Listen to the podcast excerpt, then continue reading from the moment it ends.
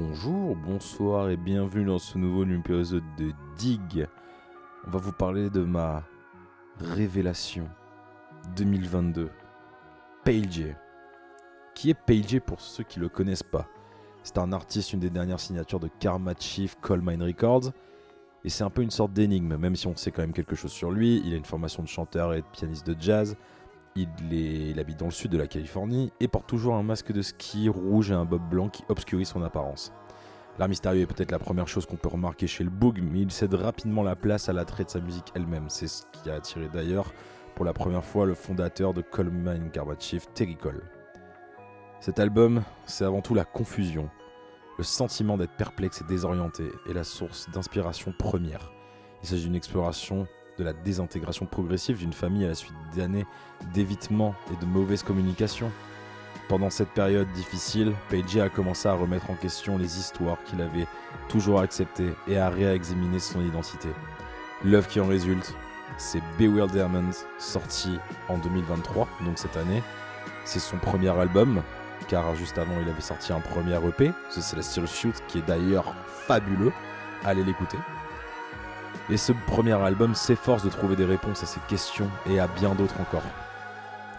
Pour parler de ses influences à PLG, si vous ne le connaissez pas, c'est un large éventail d'auteurs-compositeurs dont Labby Cifre, Carol King, John Coltrane ou encore William Onyebor. Bewilderment, c'est un mélange parfait de soul brumeuse, de slow disco, d'afrobeat, de mélodies mielleuses qui caractérisent PLG.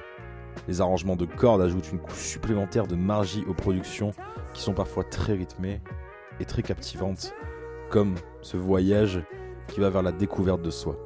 Chaque chanson de Bewilderment raconte une histoire unique, mais elle partage tout un thème commun, celui de la croissance personnelle et de la compréhension de soi. Sur le plan lyrique, Bewilderment apporte plusieurs thèmes, mais l'album semble principalement axé sur la définition des sentiments et des relations. La plupart des chansons comme By the Lake et Don't Forget That I Love You sont des chansons profondément personnelles qui s'adressent directement à un être cher, mais sont suffisamment larges pour pouvoir s'identifier à presque tout le monde, comme sur In Your Corner et My Dirty Desire, où il y a beaucoup de métaphores et de comparaisons uniques, mais il y a toujours une interprétation qui reste assez libre, surtout même dans l'ensemble de l'œuvre. Pour revenir à Terry Cole vite fait, petite euh, anecdote, il est remercié dès l'ouverture de l'album avec une phrase I waited for so long to someone to see me, I waited for so long to someone who really cares. Mais on peut toujours trouver encore une interprétation libre, bien évidemment. Malgré les thèmes lyriques parfois lourds, l'album semble un peu léger avec les mélodies qui l'entourent.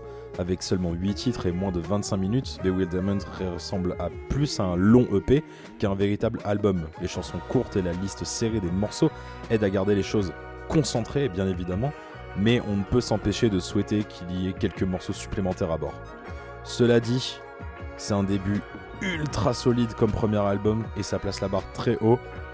Et perso, j'ai très hâte c'est devenu un de mes artistes préférés en même pas un an. J'ai très hâte de savoir ce qu'il va me réserver pour la suite. Je vous laisse avec Dreaming in Slow Motion. Moi je vous dis à dans deux jours. Ciao les potes.